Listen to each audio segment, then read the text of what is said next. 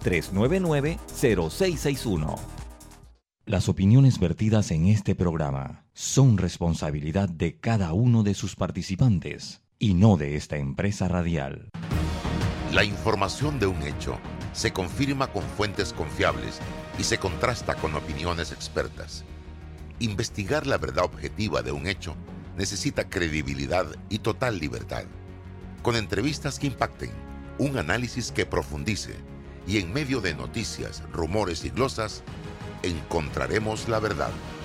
Presentamos a una voz contemple y un hombre que habla sin rodeos con Álvaro Alvarado por Omega Estéreo. Bienvenidos. En Mi Bus seguimos modernizando el transporte público para brindarte un Panamá más conectado, reforzando las rutas complementarias de tu barrio para que llegues al punto de conectividad de tu zona. En el este, cuentas con la zona paga Metro Pedregal, en el norte, con la zona paga Los Andes, y en el centro, con la zona paga 5 de Mayo, en donde tendrás rutas troncales y corredores de alta frecuencia, y así puedes trasladarte de una forma más rápida y segura. Sigue avanzando en tu viaje realizando el transporte gratuito y aprovecha todos los beneficios en tiempo y dinero. Y recuerda, no bajes la guardia contra la COVID-19. Al viajar con nosotros, usa tu mascarilla, pantalla facial y gel alcoholado. Mi bus, la gente que mueve a Panamá.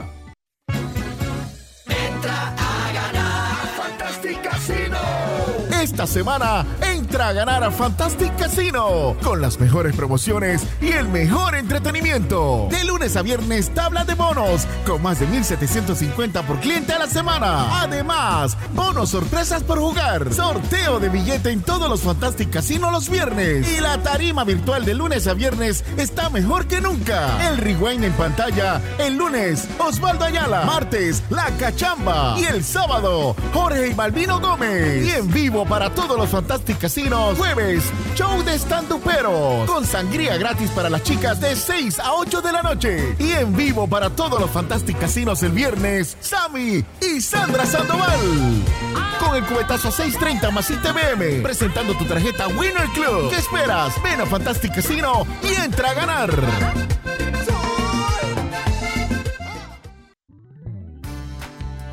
Mamá, iba a abrir mi chocolate antes de llegar a la estación del metro, pero mejor me espero porque no se permite consumir alimentos ni bebidas en las instalaciones. Claro, eso mantiene todo más limpio y bonito. Me encanta pasear en el metro de Panamá.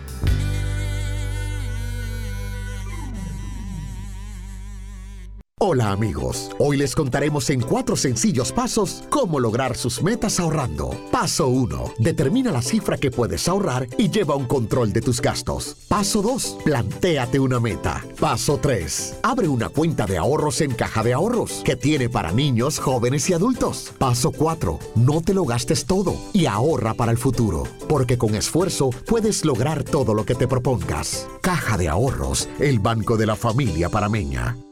La información tiene diversas fuentes y opiniones. Aquí las encuentra. Está escuchando Sin Rodeos con Álvaro Alvarado.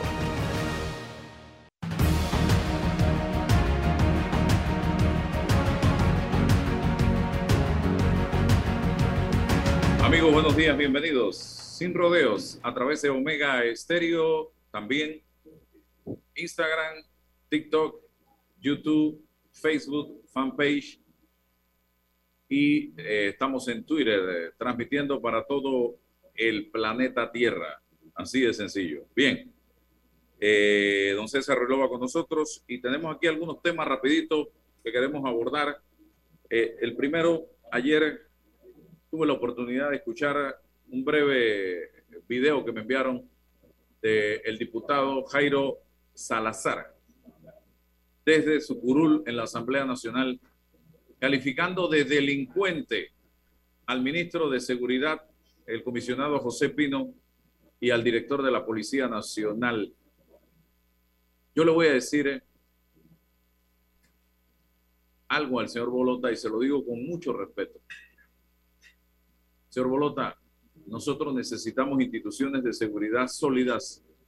Nosotros necesitamos instituciones de seguridad fuertes.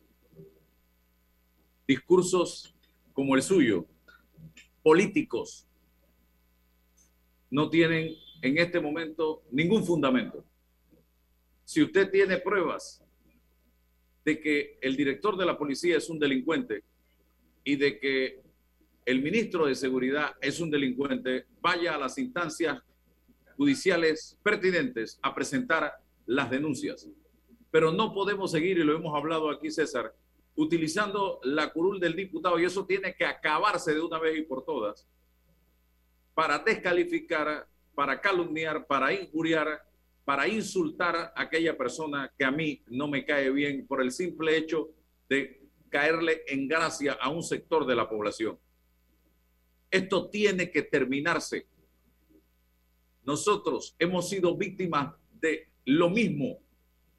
En una oportunidad, el diputado Sergio Chello Galvez se paró en la curul dos días seguidos sin una sola prueba. Con el mismo propósito, con el mismo objetivo en contra nuestra. Fuimos a las 8.30 de la mañana del día siguiente al Ministerio Público. Nos paramos en la parte de la entrada del Ministerio Público. Aquí estoy, señor Galvez, esperando que venga con las pruebas de lo que usted está planteándole al país. Y jamás se atrevió a presentar una sola prueba en contra nuestra. Pero sí lo puede hacer desde su curul. Y lo peor es que no hemos podido, porque la Corte Suprema de Justicia, que trabaja de la mano hasta el día de hoy de los diputados, y esperemos que eso cambie, don César, a partir del primero de enero próximo, que la correlación de fuerzas en la Corte cambie, pararle o ponerle un freno a estos señores diputados porque el periodo de incidencia o la curul de diputado allí en el hemiciclo, en el Palacio Justo Rosemena, donde está ese micrófono, yo entiendo que tenga cierto nivel de inmunidad, pero no de impunidad. Inmunidad en el sentido del debate político, inmunidad en el sentido de que yo pueda en un momento determinado hacer un planteamiento político que, de crítica o de denuncia al gobierno de turno y no ser castigado, ni investigado, ni sancionado, porque es mi deber cuestionar al gobierno nacional como diputado de oposición. Pero no es para denigrar, calumniar, para descalificar a quien a usted le dé la gana, señor diputado, al que sea me refiero. Yo creo que aquí tiene que venir una posibilidad de que uno pueda querellar, demandar a esa persona, porque no podemos seguir tolerando de que aquí cualquier diputado se, se pare y en cinco minutos te miente la madre, te diga oh, narcotraficante, delincuente, homosexual, te diga lo que sea, violador. Esto no puede ser. No podemos seguir tolerando y permitiendo esto. Y los alcahuetos, repito, son los magistrados de la Corte Suprema de Justicia que lo permiten y lo toleran. Nosotros hicimos las investigaciones en su momento para tratar de buscar un mecanismo legal para denunciar, para demandar y no fue imposible. Nos dijeron eso es como arar en el mar. Y lo otro que quería plantear, hoy voceros del gobierno que escuché en Next en la mañana, no tuve la oportunidad de escuchar otros o de ver otros medios, los vi en una actitud de malestar, el ministro de Desarrollo Agropecuario, eh, un vocero de la presidencia, hacia las personas que se manifestaron ayer en las calles de este país, en una actitud de confrontación con las personas que se manifestaron ayer en las calles de este país y que hoy se están manifestando. Yo les voy a decir algo. Hoy la imagen del gobierno nacional no es la mejor. El gobierno no está en su mejor momento. Y ustedes lo saben.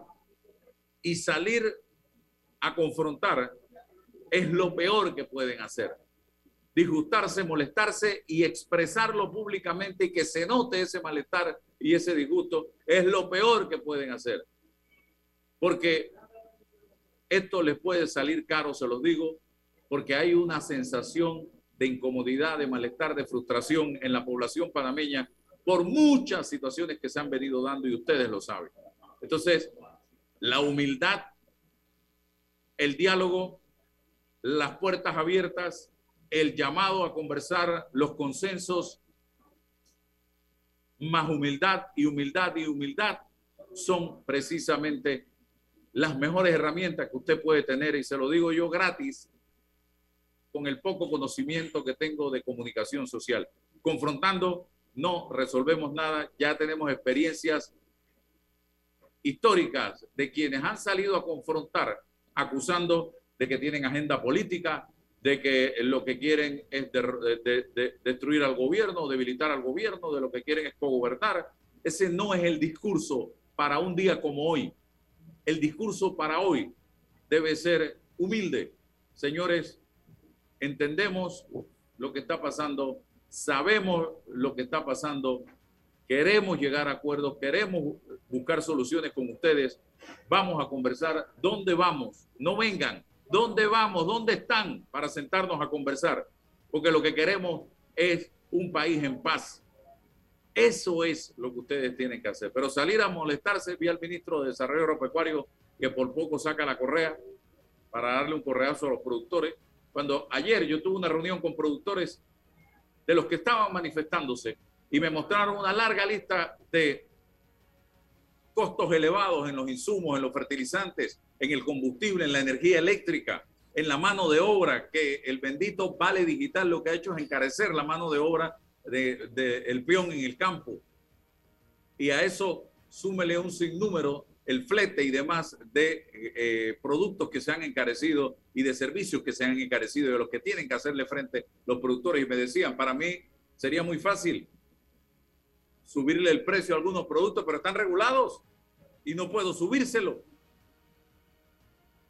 Y al final, ¿quién paga?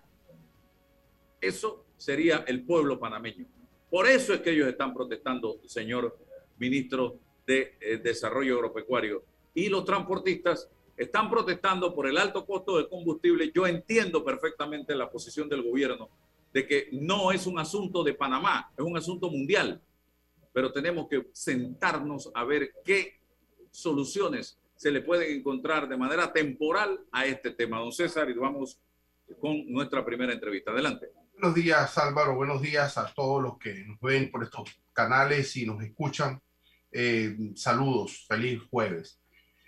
Creo que eh, hemos insistido aquí en la, la eh, necesidad de comprender, de conversar sobre lo que verdaderamente significa la democracia, porque es que partimos de la idea de que somos un país democrático, que vivimos en democracia y, finalmente no nos ponemos de acuerdo en lo más elemental sobre lo que significa esto y cómo vivir en democracia impacta nuestras vidas, nuestras necesidades, nuestras contradicciones, las soluciones de nuestros problemas. Y, y pareciese que nos hemos concentrado en pensar y pretender que lo democrático es solo vernos las caras, en nuestro caso, cada cinco años frente a una mampara en la que nos establecen una lista de partidos políticos, de opciones políticas, de ofertas políticas y de candidatos, y ahí se hace democracia, ahí se vive democracia, y el resto de los cuatro años y once meses y veintinueve días, entonces no sabemos cómo atrapar, hacernos de esa democracia. Bueno, precisamente la democracia tiene que ver con los caminos, con las oposiciones, con las contradicciones, con los puentes que se dan cuando se generan este tipo de situaciones en la sociedad, de, cara a quién, de, de los gobernantes frente a los gobernados. ¿Cuáles son los canales políticos, jurídicos que tienen los gobernados frente a los gobernantes para resolver los problemas? Entonces, eso es democracia precisamente. Y si en un sector se utiliza la protesta social para poder eh, reivindicar lo democrático, el gobernante tiene que estar precavido, tiene que estar claro en que tiene que participar en ese diálogo, no, no pretender que, que las manifestaciones son iguales. La manifestación de las enfermeras no pueden ser iguales que la manifestación de los, de los agricultores. No pretender que, vamos a homologar esa misma forma para poder muy bien el presidente de la República, muy bien, recibió a las enfermeras. Perfecto. Bueno, entonces, ¿cómo hacemos para poder conversar con los agricultores, conversar con los transportistas, conversar con los jubilados, conversar con la gente que requiere también ese puente democrático para la solución de sus problemas? Es que esa es la misma esencia de la democracia. A eso es lo que aspiramos desarrollar y, también a, nivelar, a nivelar en esa relación gobernante-gobernado, quién posee, quién posee la vocería, eh, eh, no, como hemos discutido, ¿por qué un diputado tiene esa, esa especie de blindaje para decir lo que se le venga en gana sin ningún tipo de consecuencia jurídica? César Ruilova no se puede parar en una tribuna irresponsablemente a imputarle un cargo a deshonrar la dignidad de ningún panameño panameña ni de ningún otro ser humano que resida en este país o en cualquier parte del mundo, porque tengo consecuencias de lo que digo. Entonces, de eso se trata precisamente la democracia, de equiparar, de poner la ley para que, para qué, para que se cumpla en función de todo, para que los problemas se resuelvan de forma pacífica, en paz, cada uno de sus responsabilidades y generar esa solución. Eso es democracia, Álvaro y tenemos que tratar de construirla día a día, paso a paso, con el talento, con la buena voluntad de los que nos dirigen y también escuchando las voces de esa protesta social que está hoy en las calles. Quiero hacerle una pregunta, don César. Ya tengo a don Julio de Gracia con nosotros. Si hoy el director de la policía y el ministro de Seguridad llaman a una conferencia de prensa para decirle al país que el diputado ese al que usted y yo nos hemos referido en la mañana de hoy, ellos tienen información de que es delincuente y narcotraficante, ¿qué haría? ¿Eso le gustaría a este diputado? Bueno, y, se, activaría legalmente, seguro que se activaría para defender su ah. honra, para defender su dignidad.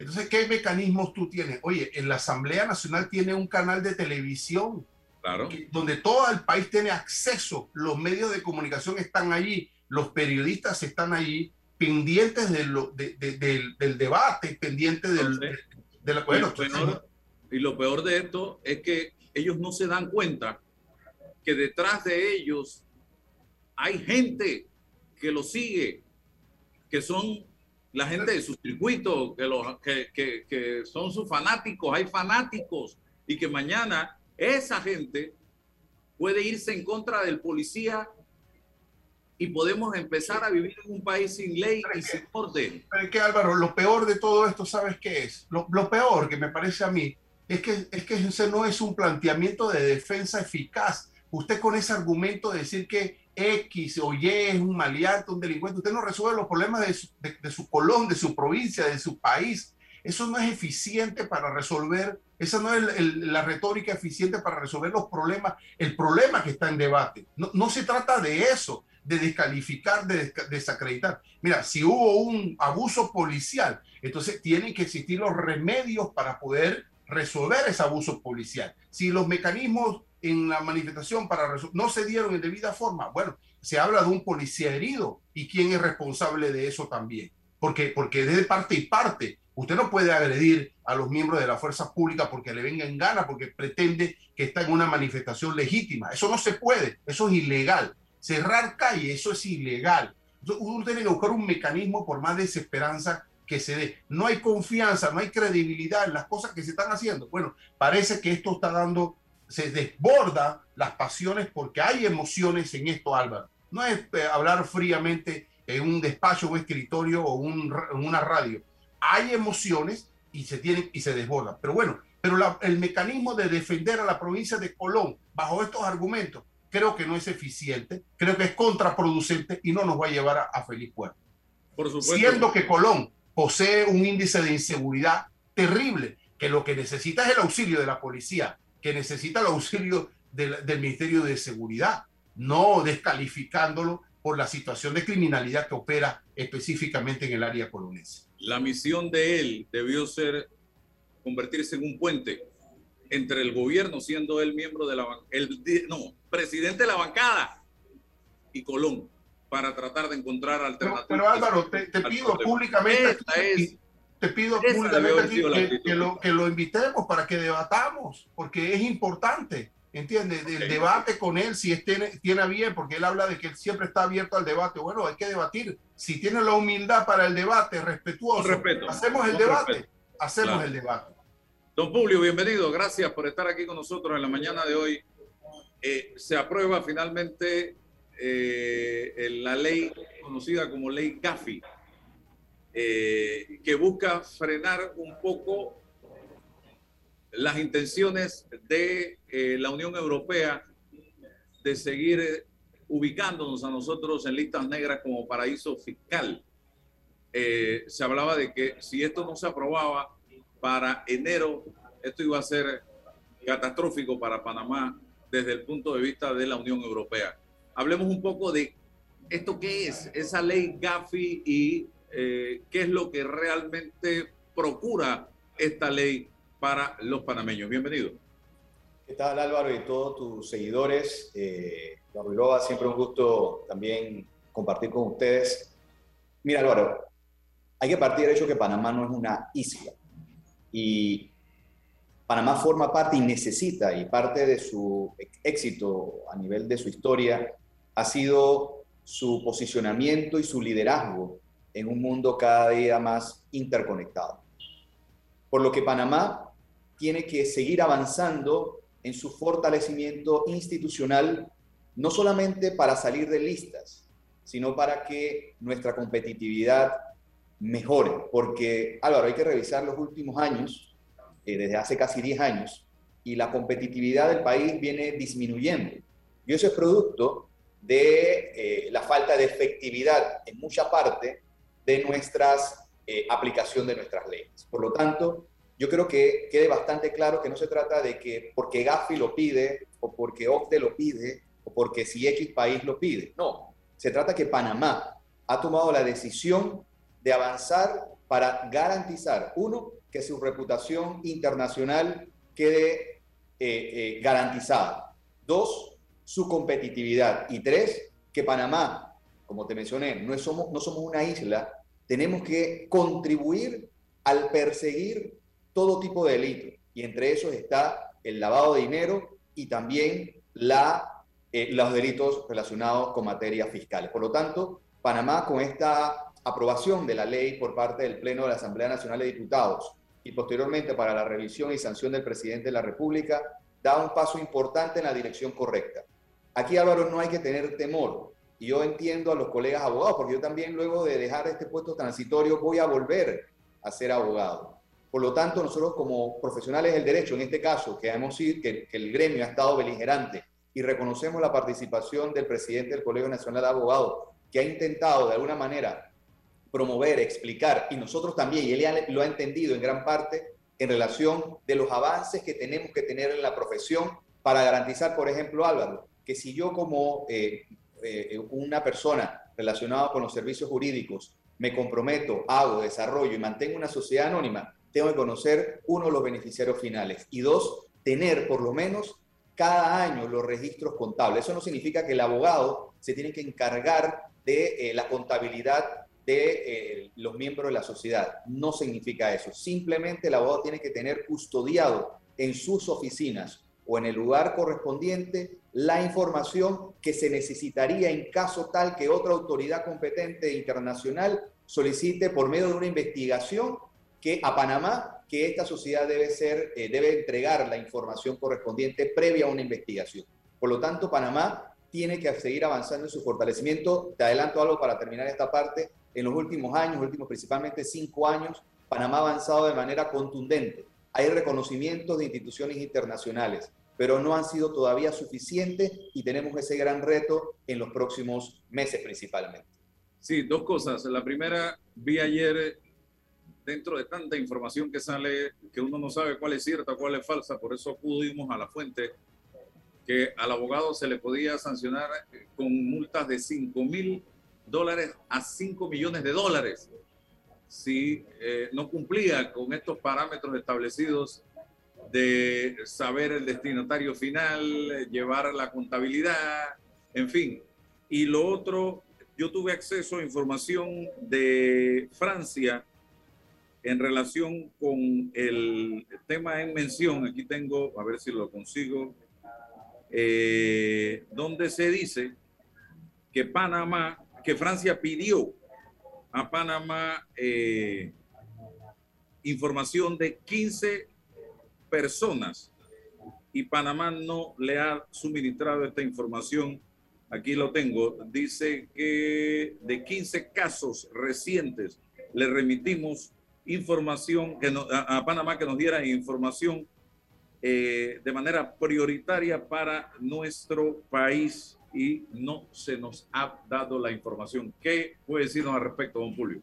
Mira, casualmente voy a partir de la segunda a la primera. Primero aclarar que, eh, y, y, en el respeto que tenemos con todos los países con los cuales mantenemos relación, en este caso con la hermana República Francesa, que tenemos casualmente, eh, Álvaro, una mesa técnica desde el año 2019 para ver esos casos y otros. Y hago más o menos una, una, un breve resumen o antecedente de esos casos. Esos son casos relacionados, solicitados a través de la autoridad competente francesa, es decir, la DGI de Francia, a la DGI de Panamá, que es la autoridad competente en relación con el intercambio de información a requerimiento. Cuando hablo de información a requerimiento, ¿a qué me estoy refiriendo? Que en Francia se inició una investigación tributaria o fiscal de ciertas personas o personas jurídicas que al parecer en Panamá tienen intereses. Eso no significa que sea cierto, sino que están en una investigación. Regularmente estos casos son del año 2011-2015 y surgen principalmente a raíz de los mal llamados papeles de Panamá. Durante ese momento el gobierno de la República de Panamá tuvo o, los gobiernos de otros países que fueron mencionados en esta investigación periodística salen a investigar producto de supuestas situaciones de evasión o defraudación fiscal en estos países. Es allí donde se, se produce la solicitud de, de solicitar información a los países. Y ahí calzo o, o empato con la primera pregunta de lo importante que los abogados principalmente tengamos la información de nuestros eh, eh, clientes en este caso. Panamá en los últimos años, como te dije, avanzó significativamente y, y, don César fue presidente del Colegio Nacional de Abogados y quizás pudiese eh, desarrollar un poquito más de los esfuerzos que ha hecho Panamá, por ejemplo, eliminar en, casi su, totalidad las acciones al portador, que era parte, o sea, alguien, Álvaro podía, César podía tener una acción que no era su nombre, pero decía el portador era dueño de una sociedad. Eso ya en un mundo como el que vivimos no es de alguna manera bien visto y también se da para que eh, eh, actividades ilícitas se amparen en el anonimato. Es por eso que, hilando las dos preguntas, Panamá, la Panamá le solicitaron hace unos años una información que no se ha proporcionado, no es porque Panamá no quiera proporcionar, sino que los abogados o agentes residentes de estas sociedades, uno renunciaron. Es decir, la ley le da la posibilidad de decir, me piden la información y yo fácilmente digo, yo no tengo nada que ver, renuncio. Por lo tanto, Panamá no puede cumplir con la información y es el derecho del abogado a hacerlo. Pero por eso hemos avanzado en una legislación donde haya la necesidad y el compromiso de que la gente residente y cualquier otra actividad eh, asociada que necesite entregar información la puede entregar. Y es por eso que en el año 2020 se avanzó en, en la ley del registro de beneficiario final que me van a preguntar, pero no se ha aplicado. Efectivamente, gran parte de los avances en la reciente ley aprobada, que, está por que fue aprobada hace dos días en la Asamblea Nacional de Diputados, viene a corregir algunos temas que en la aplicabilidad del registro beneficiario final íbamos a tener problemas. Con, ese, con esos avances, Dios mediante, en los próximos meses ya debe haber el registro beneficiario final, acción que muchos países ya lo están haciendo y Panamá estaría a la vanguardia de la legislación internacional. Y segundo, los registros contables. Los registros contables ya eran parte de la ley, pero lamentablemente existían algunas lagunas que de alguna manera le daban como salidas a los sujetos obligados a entregar y tener en custodia la información. Por lo tanto, Álvaro, yo entiendo regularmente y vivimos, eso es importante vivir una democracia en un país donde haya, haya derecho, capacidad de yo como, como ciudadano que soy afectado o bien requerido o bien solicitado tenga capacidad que nuestras autoridades, en este caso nosotros, que nos encontramos de esta manera, tengamos la capacidad jurídica de hacer justicia. Y la justicia significa, cuando se hace un delito, se comete un delito debidamente probado, se pueda castigar de la manera correcta en la medida de las posibilidades. Como bien lo plantea Álvaro, de 5 mil a 5 millones de dólares. Son medidas disuasivas, es decir, yo, y, y lo pongo de una manera fácil de entender, con un delito bastante grave el delito de homicidio. Las personas, por ejemplo, puede, y lo puede explicar seguro César, que es más experto en el tema penal, doloso, eh, eh, con, eh, con, con, la no intención de hacerlo, culposo, mejor dicho, es allí donde depende la autoridad correspondiente y que sancionaría o emitiría la, la condena correspondiente, pero lo que se busca, Álvaro, no es la sanción, sino convertir a Panamá en un modelo de país que cumple. Vivimos en tiempos donde debemos mantener nuestra intención realmente de cumplir. Panamá no quiere salir de las listas solamente, no quiere volver a estar en ninguna lista discriminatoria.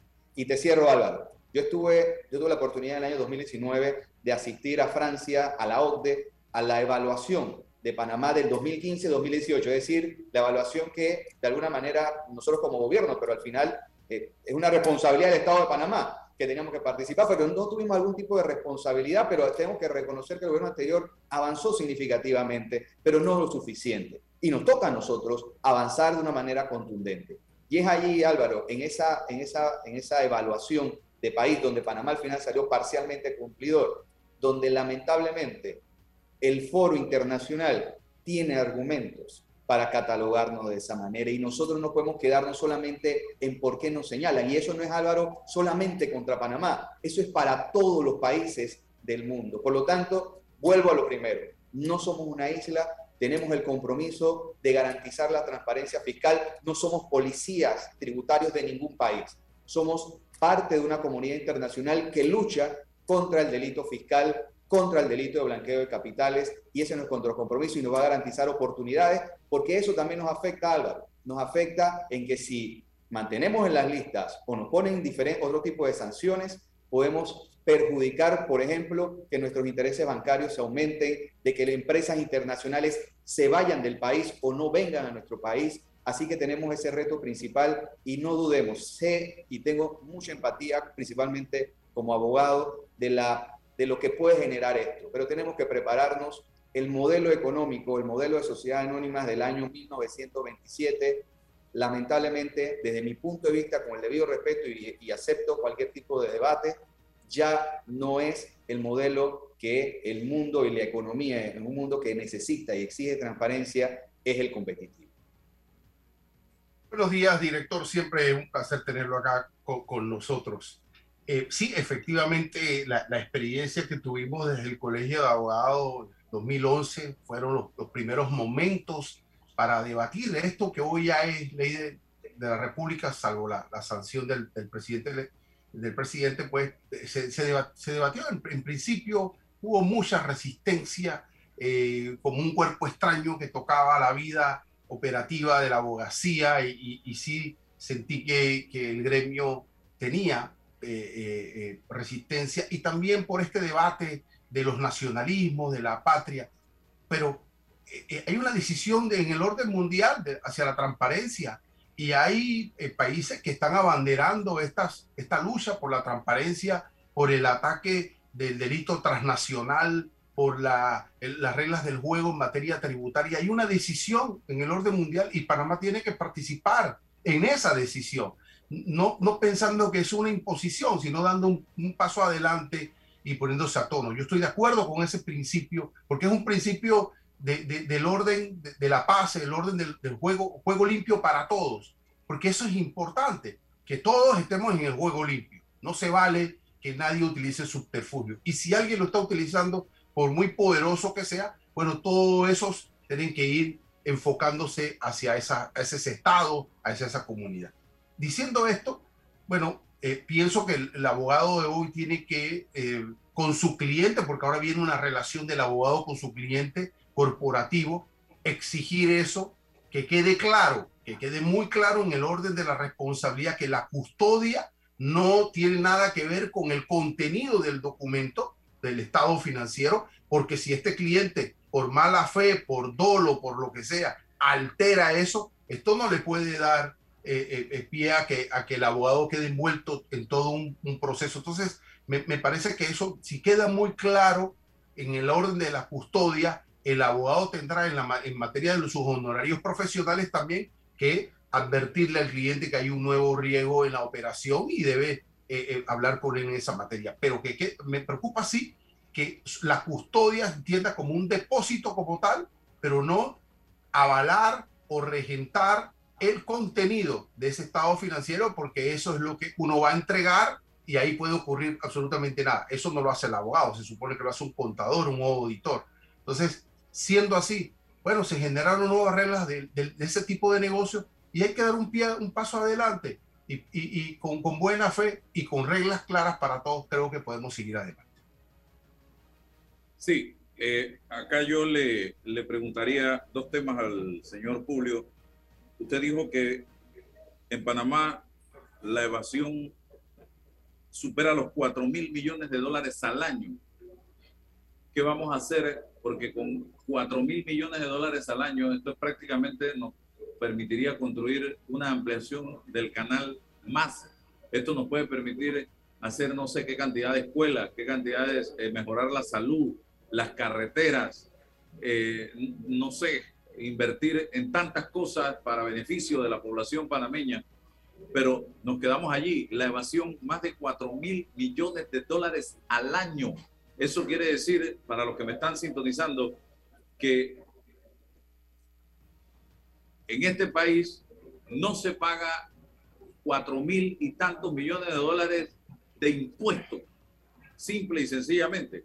Y lo otro, habrá mucha gente en este momento que tiene una sociedad anónima de la cual que, que le sustenta un negocito X, Y o Z eh, y que con eso vive el día a día y ahora ha quedado asustada de que lo van a perseguir, de que tiene que pagarle al abogado no sé cuánto, que tiene que tiene que tiene con esta nueva ley. Explíquele también esto para devolverle, si es posible, la tranquilidad a el ciudadano de a pie, que también puede tener una sociedad o un profesional. Adelante. Mi Álvaro, primero, y, y nuevamente hilando como parte de la conversación, el tema de la evasión fiscal. Casualmente, las leyes de transparencia internacional y lo que, de alguna manera, como bien lo, planteó don César, hay un, no, creo, no sé si es la palabra un orden, sino más bien que los países han tomado decisiones en conjunto para la lucha contra la evasión fiscal. Por ejemplo, esos 4 mil millones de dólares que probablemente dejamos de recaudar, principalmente el ITBMS, en otros países, en otras jurisdicciones, también luchan por lo mismo. Y pasa muy cosas parecidas y sienten que otros países no están colaborando o no están respetando las reglas pactadas en el foro global. Por lo tanto, ese es el reto, no solamente de Panamá, sino un reto global.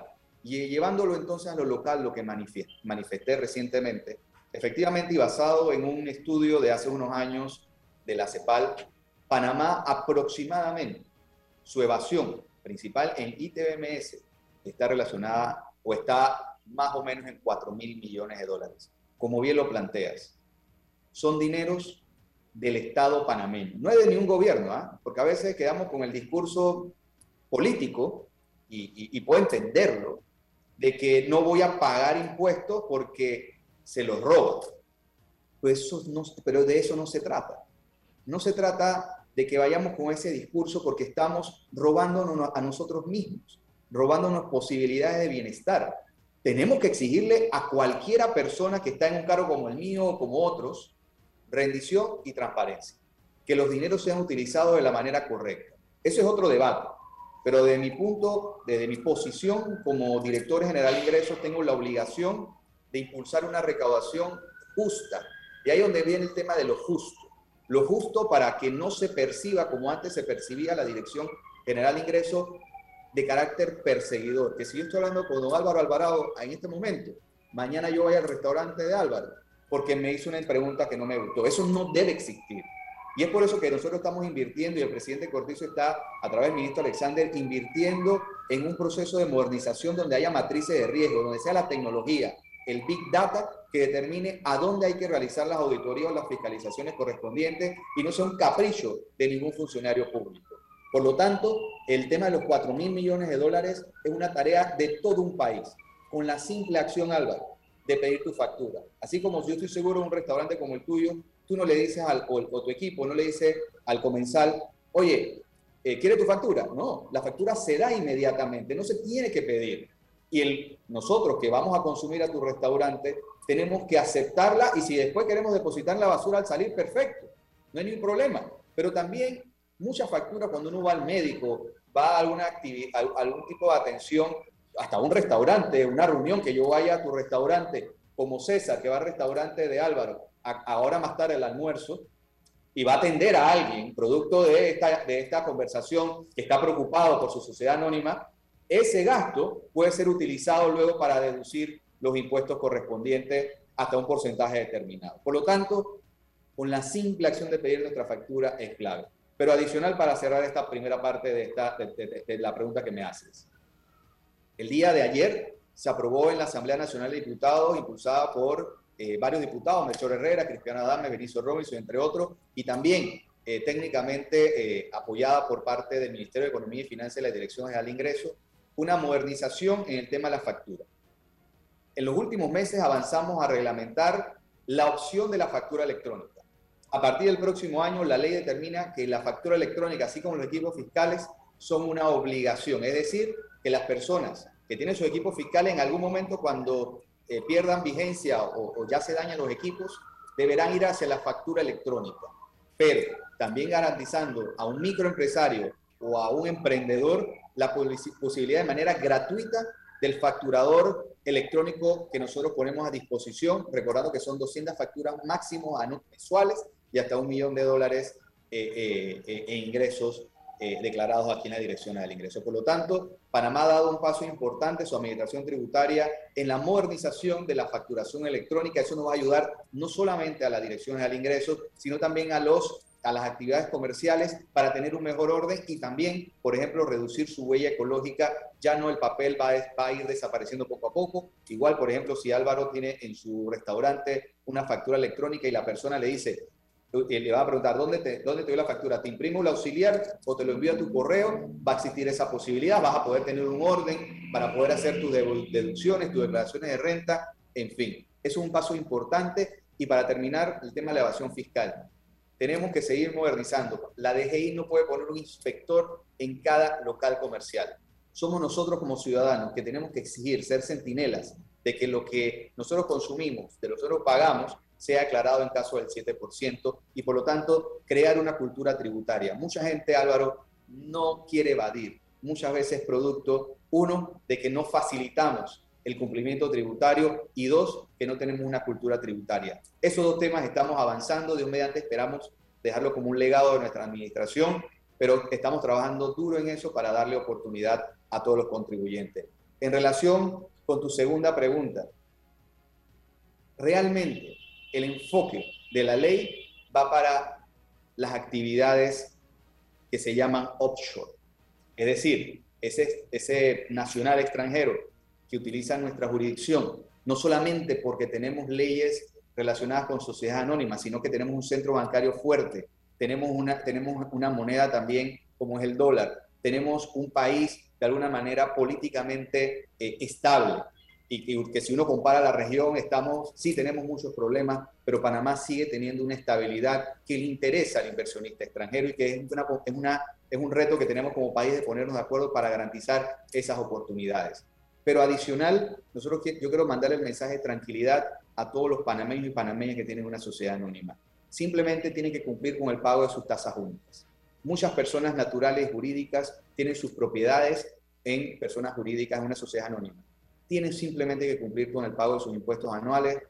Eso es lo más importante. Lo demás aquí, los panameños y panameñas, nuestra sociedad anónima, están a nombre de nosotros, de personas reales, de personas naturales. Por lo tanto, tranquilidad, principalmente a los abogados. Los abogados van a tener una capacitación no solamente por la Dirección General de Ingresos, sino también por la Superintendencia de Sujetos No Financieros, para que puedan tener su tranquilidad y puedan conocer cuáles son las reglas del juego, qué nos ha cambiado, en dónde hay que fortalecer, en fin no tengamos miedo a la nueva cultura de cumplimiento, porque eso va a garantizar que nuestro país y todos los panameños y panameñas podamos tener oportunidades, Álvaro. Eso es clave. Nosotros, reitero, no podemos ser excluidos de la comunidad internacional. Panamá depende de la inversión extranjera. Panamá depende de su posición geográfica. Por lo tanto, tenemos que dar ese paso hacia adelante y obviamente nosotros como, como autoridades en este momento y las que vienen, garantizar justicia y el derecho que se aplique la ley a todos por igual de manera correcta y sin discriminación. Tengo dos temas adicionales, el presupuesto 2021 y el presupuesto 2022. Brevemente, estamos hablando de más de 25 mil millones en este año 2022 que se avecina. Yo me pregunto, nosotros, esto, esto es en el papel realmente, porque el presupuesto es lo que yo estimo que voy a recoger el próximo año, 25 mil y tantos millones de dólares. En el 21, por ejemplo, logramos llegar a la meta y logramos cumplir con ese presupuesto o fue de papel solamente? Uno es la primera pregunta. Y la segunda, usted está ahí en la DGI, usted está en el gobierno. Yo he tenido la bendición de visitar algunos países, me doy cuenta que Panamá es uno de los países que menos impuestos se pagan, 7%. Yo no es que quiera pagar más impuestos, pero puede este país seguir lidiando con 7% de impuestos como el ITBMS y no tener que recurrir a un incremento en, los impuestos lo más rápido posible, porque ya se ha venido hablando de ese tema, hablemos claro. No estoy diciendo que ustedes lo vayan a hacer, pero ¿puede Panamá seguir por mucho tiempo más con 7% de impuestos? Bueno, con la primera pregunta, Álvaro, y, y creo que es bueno para la docencia, el presupuesto es como bien lo dice la palabra, presupuesto. Supongo que vamos a tener ese, esa capacidad de recaudar y por lo tanto no solamente para invertir o gastar como Estado, sino también, como ha dicho el ministro Alexander, Dios mediante el próximo año, vamos a comenzar a generar ahorros, que eso es clave dentro del presupuesto y disminuir, disminuir el déficit fiscal. Tenemos un reto grande, Álvaro, el próximo año, principalmente, como lo ha dicho el ministro Alexander, en impuestos, en lo que se relaciona con los ingresos producto de los impuestos. Y producto, ¿y cómo se genera eso? Este año, eh, eh, principalmente el, principal eh, impuesto que recauda la República de Panamá es el impuesto sobre la renta. Y como saben, el impuesto sobre la renta que se declara es del año anterior. Es decir, este año se declaró el impuesto del año 2020 un año que la mitad del año probablemente estuvimos cerrados en su mayoría.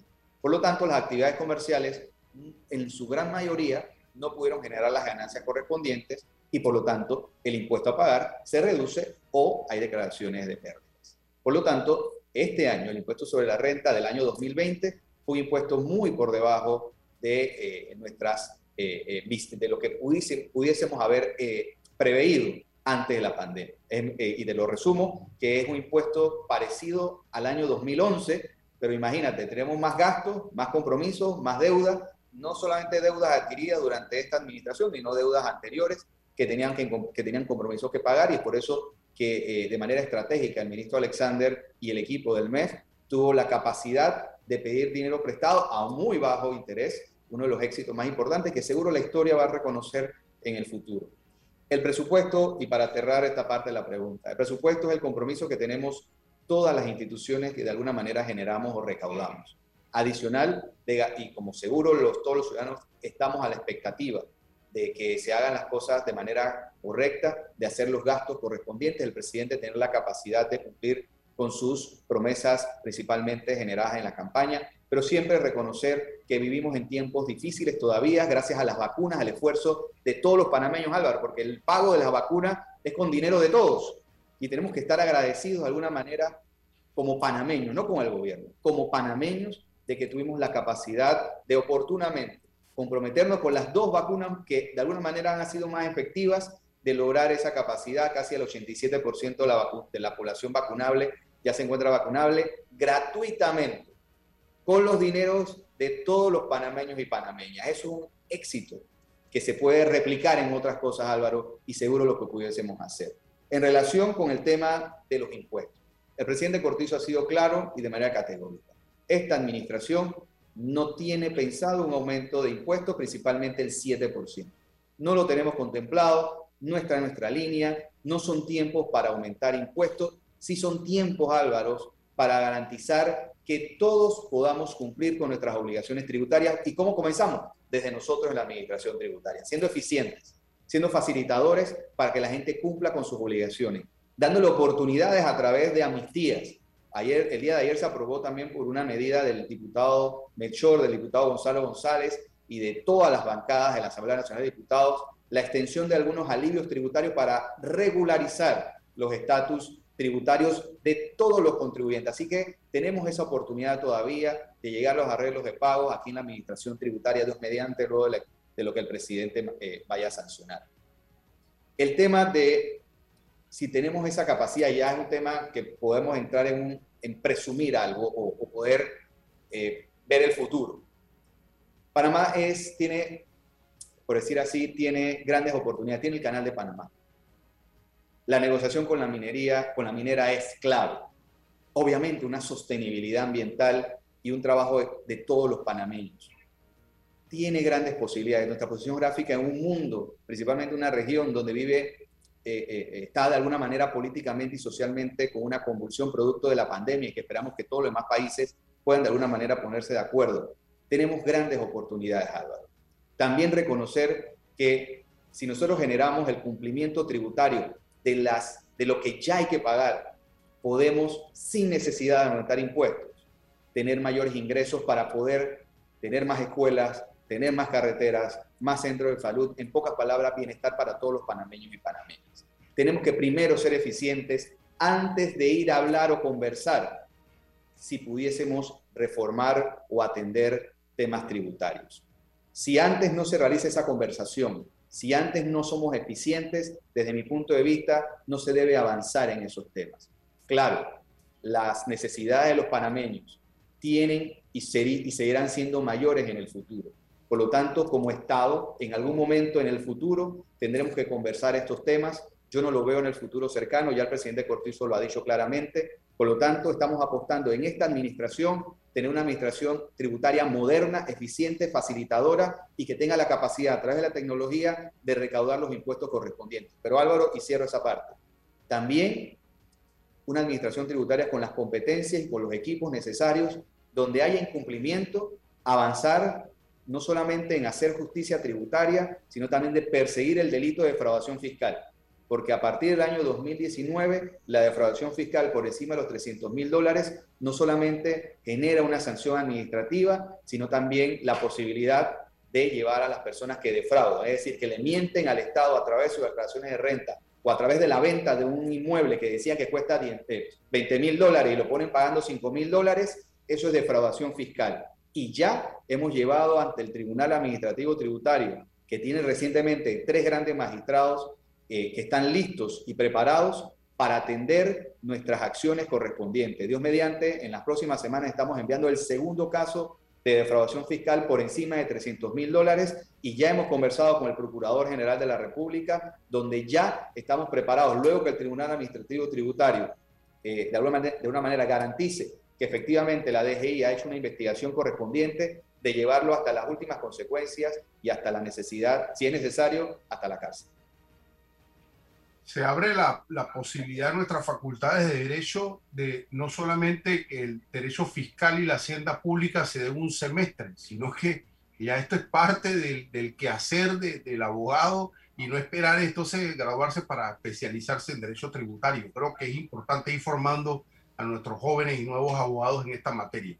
Em, director, no sé si es cierto, usted me corroborará, creo que Paraguay ha ido a la, ofensiva con una ley tributaria que permite muchos espacios a la inversión extranjera con ceros impuestos. No sé si escuché en una noticia coyuntural una especie de, de política tributaria eh, frente a la inversión extranjera en Paraguay que le permite llegar al país con algunos tipos de beneficios tributarios importantes.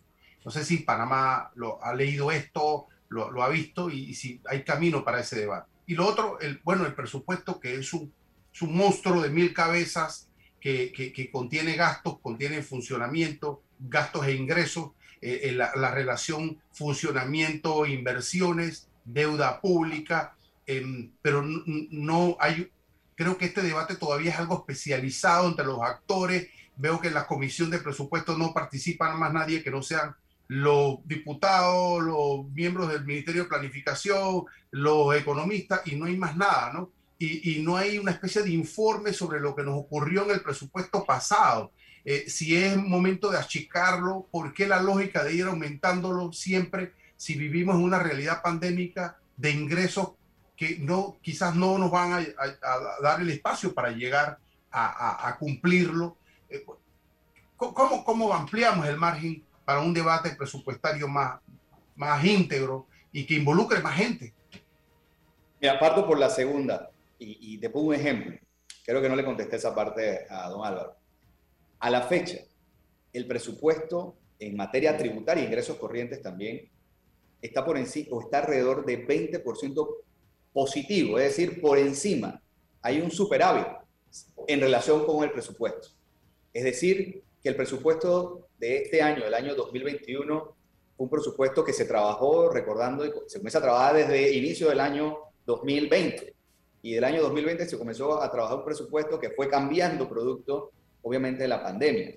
Por lo tanto, nosotros sí creemos que el próximo año, como se vislumbra la economía, con la posibilidad, hasta la Cámara de Comercio mencionó que, si no me equivoco, entre 12 y 13% se, se, se sitúa la posible aumento del PIB del año o el crecimiento de este año, que puede llegar un poquito más arriba, pero recordando que eh, el año pasado fue menos 17, 18%. Por lo tanto, como se ve, todavía hay un espacio para llegar a, antes de la pandemia.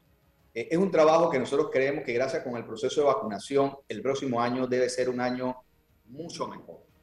Y nuevamente les digo, es un presupuesto.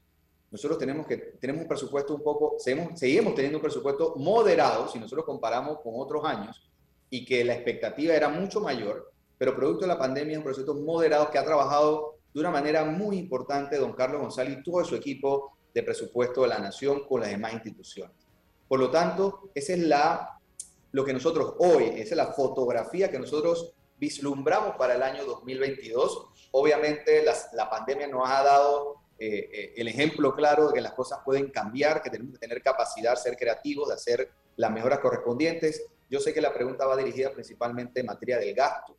Es un tema que obviamente a nosotros somos la caja, que solamente recaudamos, le corresponde a otras instituciones atenderlo. Nosotros tenemos el compromiso de recaudar por lo menos 15, de, creo que si no me equivoco, un 30% por encima de lo que ya estamos recaudando ahora en un compromiso bárbaro, grande, que asumimos eh, por parte del ministro Alexander, que, que nos ha dado la capacidad y, y, y, lo necesario para avanzar hacia allá. Así que yo entiendo esa parte de la pregunta. En relación con el 0%, lo que puedan hacer otros, otros países, el tema del 0% ya es no es, de alguna manera, no quiero, vamos a la palabra, no es bien visto, no es un campo nivelado. Es más, las naciones a través del G7, G20 y el Foro Global ya han tomado una decisión que las corporaciones tienen que pagar por lo menos el 15%. Eso es un cambio trascendental, es probablemente uno de los cambios más importantes en la tributación internacional que Panamá volviendo a la primera pregunta, no es una isla, no puede estar excluido de eso. ¿Por qué? Porque sencillamente ni una transnacional va a venir a Panamá, aunque le pongamos 0%, porque en su país, ah, tú pagas en Panamá 0% o no pagas en Panamá. Pero bueno, acá en, acá en nuestro país, en tu país de origen, vas a tener que pagar porque las reglas del juego comienzan a cambiar o han cambiado. Por lo tanto, nuestra competitividad no está en un régimen tributario blando, un régimen tributario que no nos interesa. Estamos perdiendo, es, jugar tonto en, esto, en este nuevo orden global. Por lo tanto, nosotros debemos ser más estratégicos, estratégicos en potenciar nuestra posición geográfica, potenciar nuestra mano de obra a través de la educación. es un reto trascendental. Nosotros en Panamá tenemos ese, ese gran compromiso todavía pendiente. Por lo tanto, nosotros tenemos que crear oportunidades, sí, obviamente, desde el punto de vista de la competitividad, pero el 0% en estos tiempos no es el camino a seguir. Es por eso que en los últimos años, hasta en muchas zonas eh, eh, eh, especiales, de acuerdo a los estándares internacionales, se ha ido evolucionando y las mismas empresas transnacionales saben que tienen que cumplir. No va a venir nadie a Panamá con 0%. Las reglas del juego han cambiado. Por lo tanto, nosotros tenemos que avanzar en eso, ser estratégico, estar de acuerdo a los estándares internacionales pero buscar esas oportunidades que no tiene ningún país, don César y don Álvaro, y lo que nos están viendo. Panamá tiene el valor agregado de su posición geográfica, y los dicen los 200 años de nuestra historia republicana. Nos dicen de nuestra historia como, como luego de la independencia, mejor dicho, como país, o lo más es de, de, más del centenario eh, eh, de vida republicana. Por lo tanto, nosotros tenemos que apostar a un cambio, así como hicimos y como lo explicó muy bien el ministro Alexander. Cuando se creó el centro bancario y las reglas del centro bancario en los años 70, la gente pensaba que los pocos bancos que estaban aquí se iban a ir. Al final pasó todo lo contrario. No solamente se quedaron los bancos, sino que vinieron muchos más bancos y Panamá comenzó a cambiar. Tenemos que aceptar el reto, tenemos que ir hacia adelante. A nadie nos gusta, a nadie nos gusta el cambio, porque es un cambio incierto. Pero lo estoy, le estoy diciendo con no quiero hablar con conocimiento, como dice don Álvaro, el poco conocimiento tiene comunicación.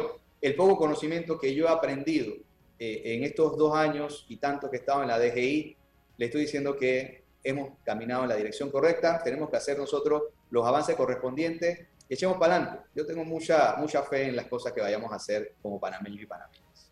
Gracias, señor, señor director general de ingresos, eh, don Publio de Gracia, por compartir con nosotros de esta manera tan docente sobre temas tan importantes para la nación panameña como ha sido el presupuesto, el tema de Gafi, la evasión y eh, otros temas de interés nacional. Agradecido que tengan todos un excelente día sin rodeos. Hasta luego. La información de un hecho